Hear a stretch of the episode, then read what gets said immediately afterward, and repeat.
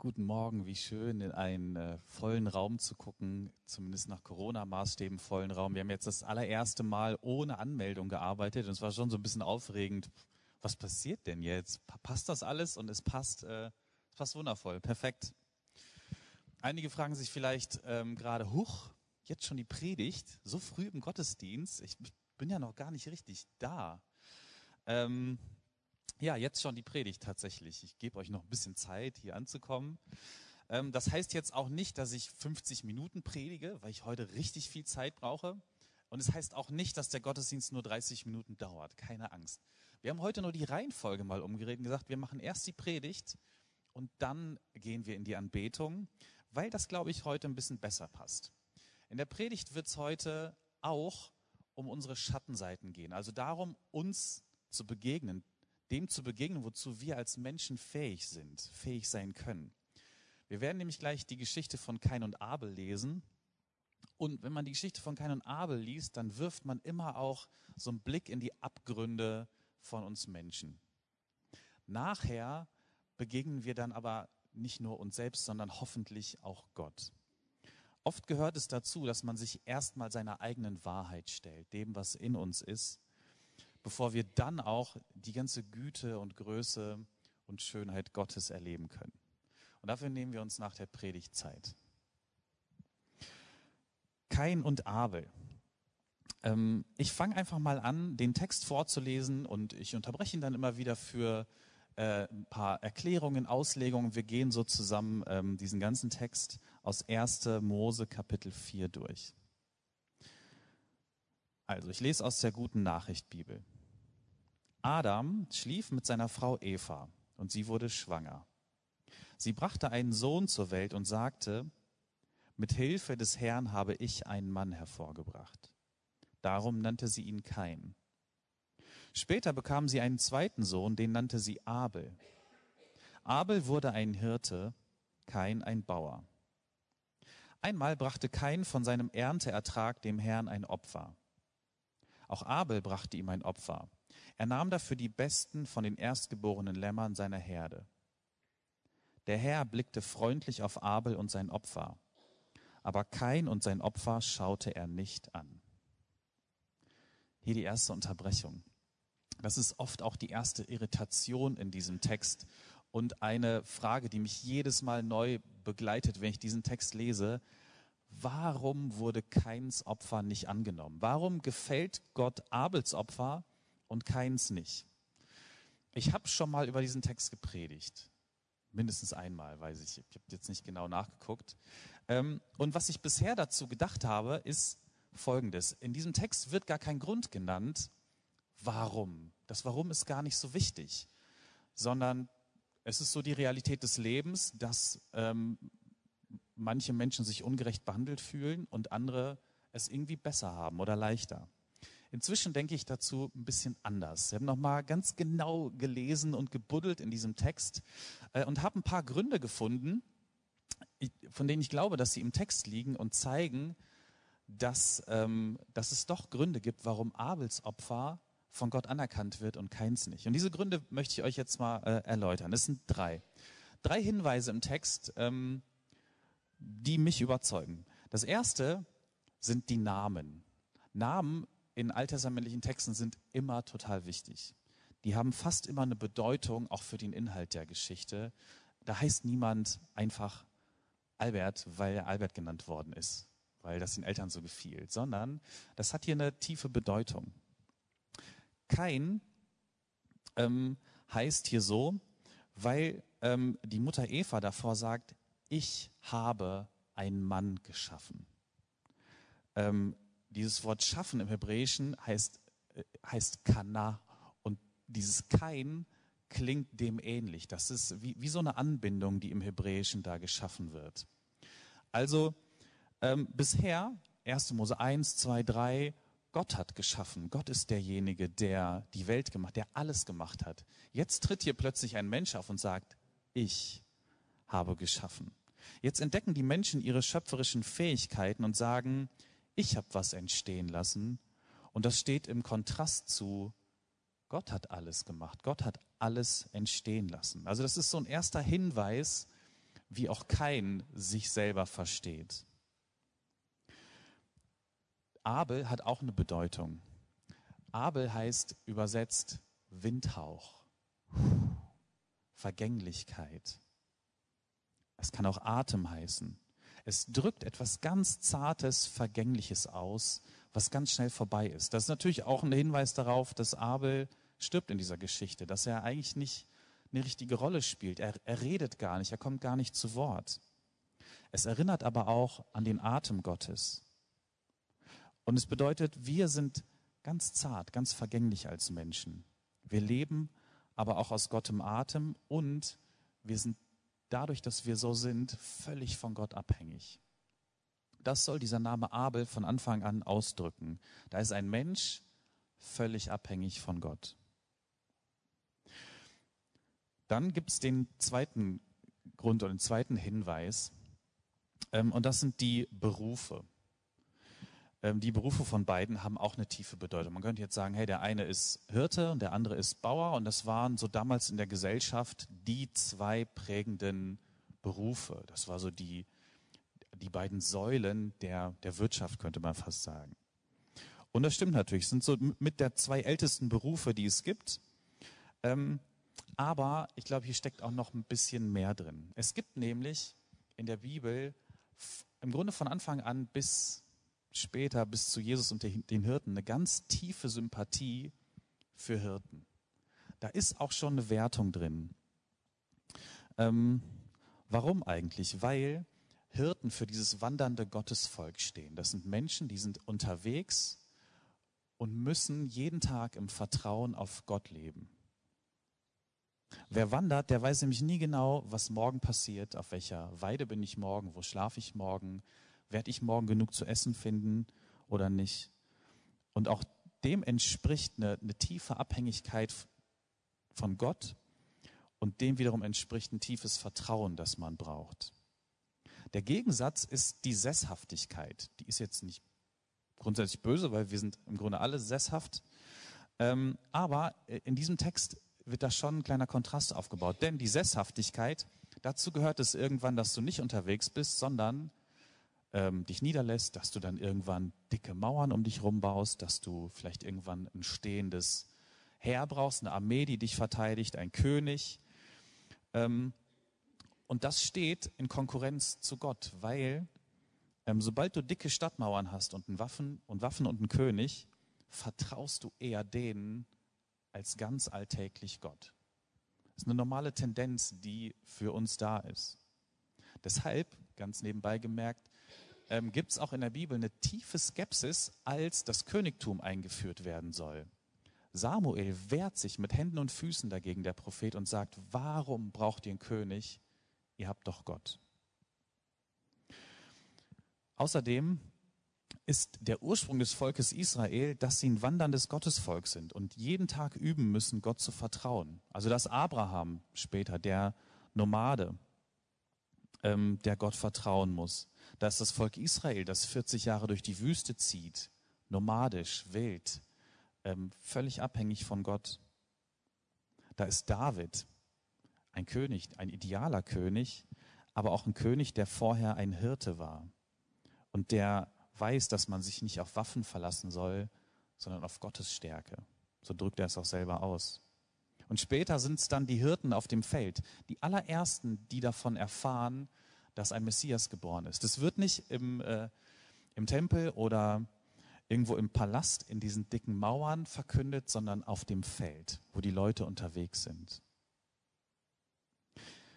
Jesus ist dann auch so ein wandernder Geselle. Er bezeichnet sich auch selber als Hirte, als der gute Hirte und ist unterwegs und weiß oft nicht so genau, wo werde ich morgen sein. Er geht mit so einem ganz tiefen, innigen Vertrauen ähm, durch Israel, wandert und lässt sich von Gott leiten. Also Gegensatz Hirte, ein Mensch, der Gott vertraut und kein der Sesshafte, der eher auf sich selber baut. Dann der dritte Hinweis ist das Opfer, das die beiden bringen.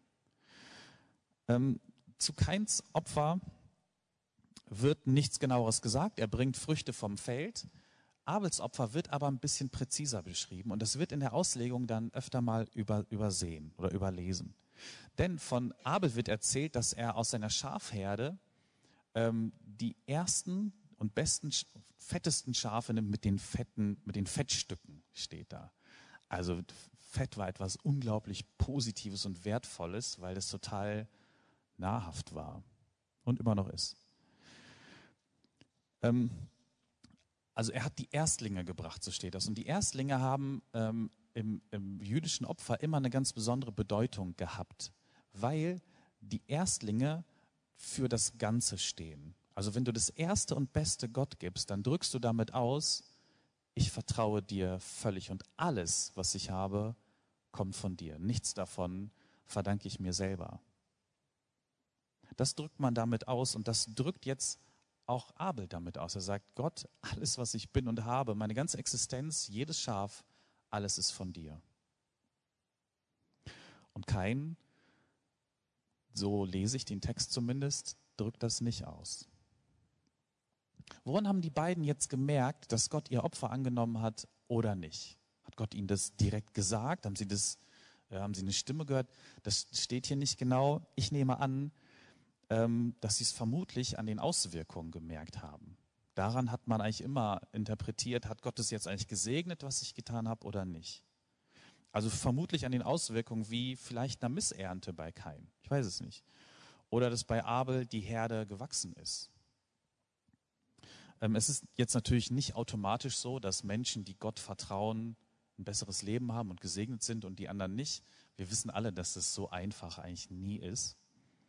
Ähm, aber hier wird es uns so erzählt, dass es bei den beiden so gewesen sein könnte, dass Abel eine Haltung hatte, ein Geben, das Gott gefallen hat und das er vermutlich belohnt hat und dass es bei Kain anders war. Ich lese weiter aus dem Text. Da stieg der Zorn in Kain hoch und er blickte finster zu Boden. Der Herr fragte ihn, warum bist du so zornig? Warum starrst du auf den Boden? Wenn du Gutes im Sinn hast, kannst du den Kopf frei heben. Aber wenn du Böses planst, lauert die Sünde vor der Tür deines Herzens und will dich verschlingen. Du musst Herr über sie sein. Kein wird jetzt wahnsinnig wütend und schaut finster zu Boden, steht hier. In ihm steigt vermutlich Neid und Eifersucht hoch, Ärger über diesen Bruder, ähm, dem etwas gelungen ist, der etwas vielleicht auch geschickter gemacht hat. Ähm, und in ihm fängt es an zu kochen. In diesen Versen fünf bis sieben, die ich gerade äh, vorgelesen habe, wird psychologisch extrem gut beschrieben, was passiert, wenn wir uns ungerecht behandelt fühlen. Der Ärger steigt in uns hoch, steht hier. Also es passiert in uns, ohne dass wir das richtig kontrollieren können vielleicht auch ohne dass wir es wollen. Das ist wie in so einem kochenden Wassertopf, wo der Deckel ist. Das Wasser steigt hoch und der Druck wird größer und größer, bis der Deckel wegfliegt. Wann war das letzte Mal, dass ihr euch geärgert habt? Heute Morgen? Vielleicht letzte Woche irgendwann? Ähm, hat irgendwas nicht geklappt? Ähm, wann wart ihr das letzte Mal ärgerlich. Und wie geht ihr mit Wut und Ärger um, wenn die in euch hochsteigen, wenn ihr das spürt? Da braut sich was zusammen. Und erzählt mir nicht, dass ihr niemals wütend werdet oder euch niemals ärgert. Das glaube ich euch nicht. Einige Menschen tun so, oder ich glaube, einige Menschen denken sogar von sich, nö, ich ärgere mich eigentlich nie. Und manchmal scheint es auch so, als würden einige Menschen sich nie ärgern. Ich glaube aber, dass diese Menschen ihre Wut und ihren Ärger so stark unterdrücken, ähm, dass sie selber gar nicht mehr spüren, dass sie ärgerlich sind. Und bei Menschen, die sich das nicht erlauben, sich zu ärgern, die richten irgendwann ihre Aggression entweder nach innen oder explodieren nach außen. Irgendwas wird passieren. Sich zu ärgern ist normal und das muss man und das darf man sich auch erlauben. Man kann es spüren und sagen, ich ärgere mich. Ich weiß noch nicht genau warum, aber ich ärgere mich gerade. Das ist völlig normal. Ähm, Es ist nicht schlimm, dass ihr euch ärgert, selbst bei Menschen, die ihr liebt, wo ihr denkt, das, das sind doch meine Nächsten. Es ist sogar normal, dass man sich bei den Menschen am meisten ärgert, weil die uns am nächsten sind, weil da am allermeisten Reibung entsteht. Verbietet euch den Ärger nicht. Das kann oft ein guter Hinweis sein, wo ihr Grenzen habt, wo euch etwas wichtig ist oder wo euch ein Verhalten von jemand anders verletzt oder, oder, oder, oder. Es kann ganz, für ganz vieles stehen. Aber man muss jetzt sagen, Ärger und Wut sind trotzdem nicht harmlos. Auch wenn sie normal sind, sind sie nicht harmlos, weil sich daraus etwas entwickeln kann. Aus Ärger und Wut können gefährliche Aktionen werden. Wut ist erstmal nur ein Gefühl und Ärger. Aber aus dem Gefühl, aus der Stimmung kann eine Haltung werden. Das steht hier im, im Bibeltext total präzise beschrieben. Also da steht, dass der Zorn in Kain hochsteigt und dann blickt er finster zu Boden. Also die Haltung von uns verändert sich. Und aus der Haltung können dann Taten werden. Wer wütend wird, senkt den Blick. Plötzlich wird der Horizont, den wir haben, viel, viel kleiner. Wir sehen plötzlich nur noch das, was bei uns ist. Wir, sehen, wir gucken den anderen nicht mehr an. Wir sehen auch nicht mehr, was den anderen beschäftigt, sondern nur noch das, was uns beschäftigt. Wir drehen uns nur noch um uns selber. Es ist aber wichtig, dass wir den anderen sehen, weil wir sonst extrem zerstörerisch handeln können. Aus dieser Haltung, wenn man so auf sich selber fixiert ist und so finster ist und wütend, kommt man gar nicht so einfach raus. Wie können wir mit solchen Gefühlen umgehen, wenn wir sie uns einerseits erlauben und zugestehen, ich ärgere mich manchmal, ähm, aber auch spüren, ich weiß gar nicht so genau, was ich damit jetzt machen soll. Ich glaube, wir müssen uns damit auseinandersetzen, mit diesen Gefühlen. Und es ist leichter gesagt als getan. Aber genau das möchte Gott von Kain. Es ist wie so ein kleines Paradebeispiel biblischer Psychologie. Hier steckt un unglaublich viel Weisheit drin. Gott macht jetzt nämlich Folgendes. Er fragt Kain, ganz direkt. Er stellt eine einfache, aber klare Frage. Warum bist du zornig und warum hat sich dein Gesicht gesenkt? Warum? Das ist die Chance, die erste Chance, da rauszukommen und drüber nachzudenken. Ah, ich ärgere mich, aber warum eigentlich? Und ich ermutige euch, nehmt euch die Zeit, äh, wenn ihr das spürt, spürt es erstmal und dann nehmt euch die Zeit, drüber nachzudenken, Warum? Was ärgert mich eigentlich? Ich glaube, oft möchten wir das nicht, uns da die Zeit zu nehmen. Und unsere Tendenz ist normalerweise, irgendeine angelernte Abkürzung zu nehmen, wenn wir uns ärgern. Das kann sein, dass wir irgendjemanden anschreien und anpumpen, dass wir aber vielleicht auch uns zurückziehen, ähm, dass wir vielleicht auch irgendwie selbstzerstörerisch reagieren. Einige ähm, reagieren mit irgendwelchen übertriebenen, suchthaften ähm, Verhalten ganz sofort an den Kühlschrank gehen oder übertrieben Sport machen oder, oder, oder.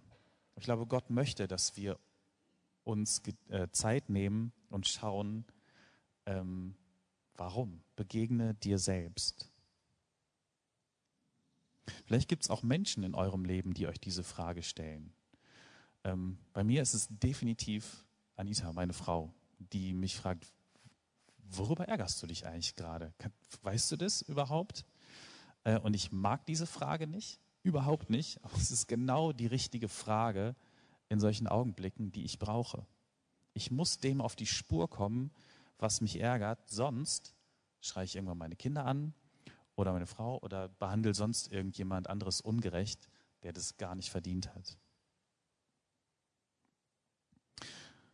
Gott sagt weiter zu Kain, wenn du Gutes im Sinn hast, kannst du den Kopf frei heben. Aber wenn du Böses planst, lauert die Sünde vor der Tür deines Herzens und will dich verschlingen. Du musst Herr über sie sein. Hier drin steckt ein ganz einfacher Tipp, den man auch machen kann, um nicht einfach nur von sich selbst und den eigenen Problemen und dem Ärger verschlungen zu werden. Und das ist ganz einfach, tu Gutes. Wenn du Gutes im Sinn hast und Gutes tust, dann passiert dir das nicht so schnell. Es ist total einfach, also es ist simpel, natürlich nicht einfach im Leben, aber ähm, das sagt Gott uns. Wenn du Gutes tust, dann kannst du deinen Blick frei heben. Dann schaust du immer wieder Menschen an. Dann kommst du aus deiner, aus deiner Rotation raus. Also begegne Menschen, grüß sie freundlich, sag Guten Morgen, schön, dass du da bist. Äh, hilf ihnen, ermutige sie, wo du kannst. Es können auch ganz, ganz kleine Sachen sein. Unterstütze sie praktisch. Und das wird viel, viel Sünde von dir weghalten. Tu Gutes schon allein um deiner selbst willen. Für andere natürlich, auch weil es Gott gefällt, aber es schützt auch uns selber und tut uns gut. Hier wird dieses Bild benutzt, dass die Sünde auf uns lauert, wie so ein wildes Tier vor der Tür. Und wir müssen aufpassen, dass wir dieses Tier nicht reinlassen, weil wir Menschen zu vielem fähig sind. Wir sind zu einer Menge Gutem fähig, aber auch zu einer Menge Schlechtem. Und aus jedem Mensch kann potenziell ein Mörder werden. Man kann jetzt sagen, es gibt die Mörder, die ganz Bösen, aber unter den richtigen Umständen, oder den falschen besser gesagt, kann das jedem passieren. Gott mutet uns tatsächlich zu, dass wir über die Sünde herrschen, dass wir aktiv werden und was tun und uns nicht einfach irgendwelchen Gefühlen, einfach nur der Wut überlassen, ähm, sondern dass wir etwas tun, dass wir an uns arbeiten, dass wir konstant dranbleiben an uns. Denn wenn wir nicht an uns arbeiten, dann kann was Schlimmes passieren. Und die Bibel ermutigt uns hier, du hast schon Möglichkeiten, was zu tun. Du hast auch immer wieder die Möglichkeit, du bist vor eine Entscheidung gestellt, wie du dich verhältst und wie du dich entwickelst. Du bist deinem Innenleben nicht einfach ausgeliefert. Kein lässt sich leider nicht korrigieren.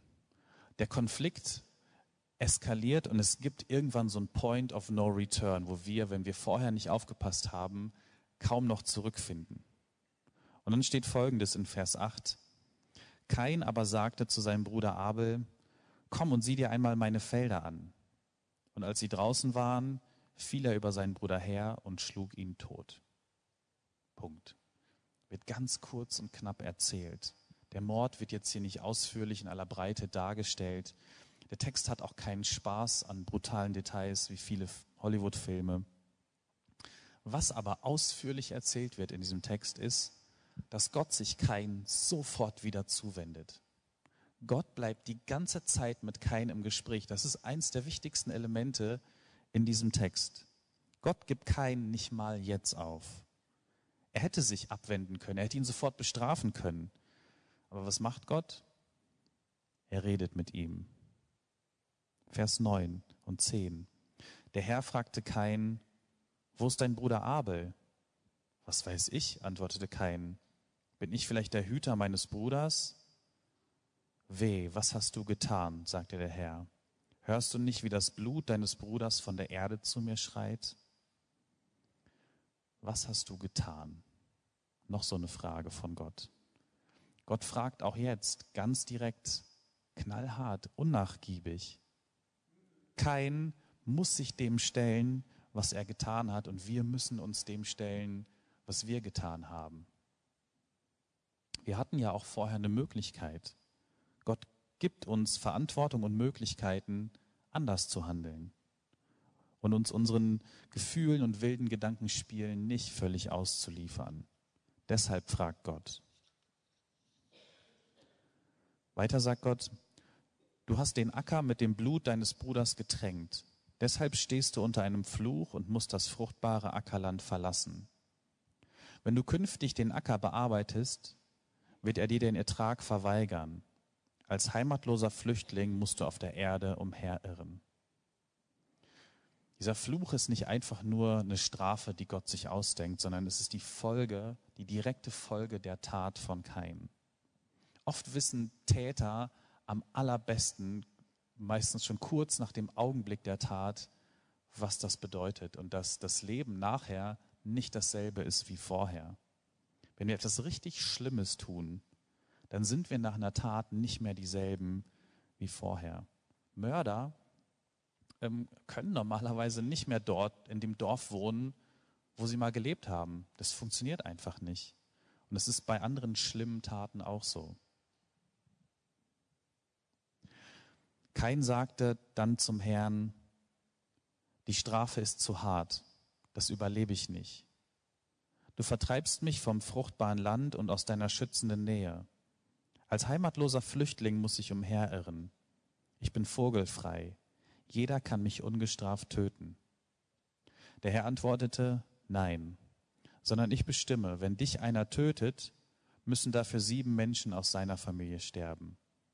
Und er machte an Kain ein Zeichen, damit jeder wusste, Kain steht unter dem Schutz des Herrn. Dann musste Kain aus der Nähe des Herrn weggehen. Er, er wohnte östlich von Eden im Land Not.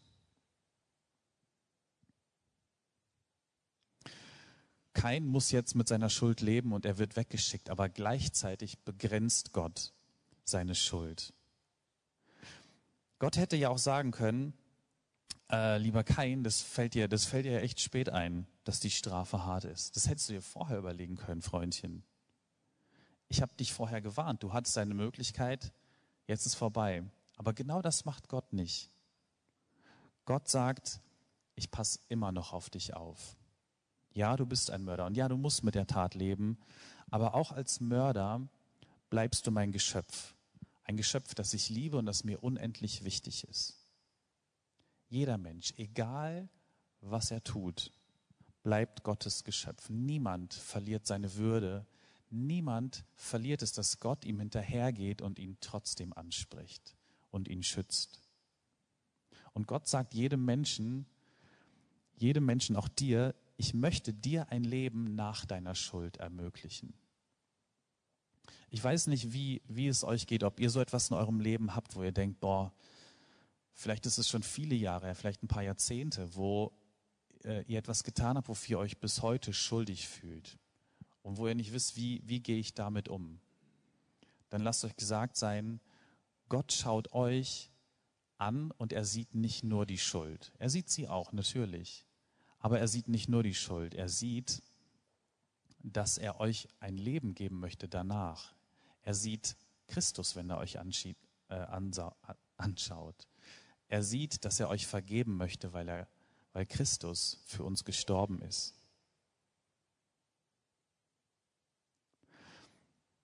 Deshalb glaube ich, dass dieser Text auch mit der Gnade endet und mit dem Erbarmen. Es gibt immer eine Chance bei Gott. Es gibt immer einen Weg, zurückzukehren. Egal, was uns in der Vergangenheit passiert ist, was wir gemacht haben und was uns bestimmt.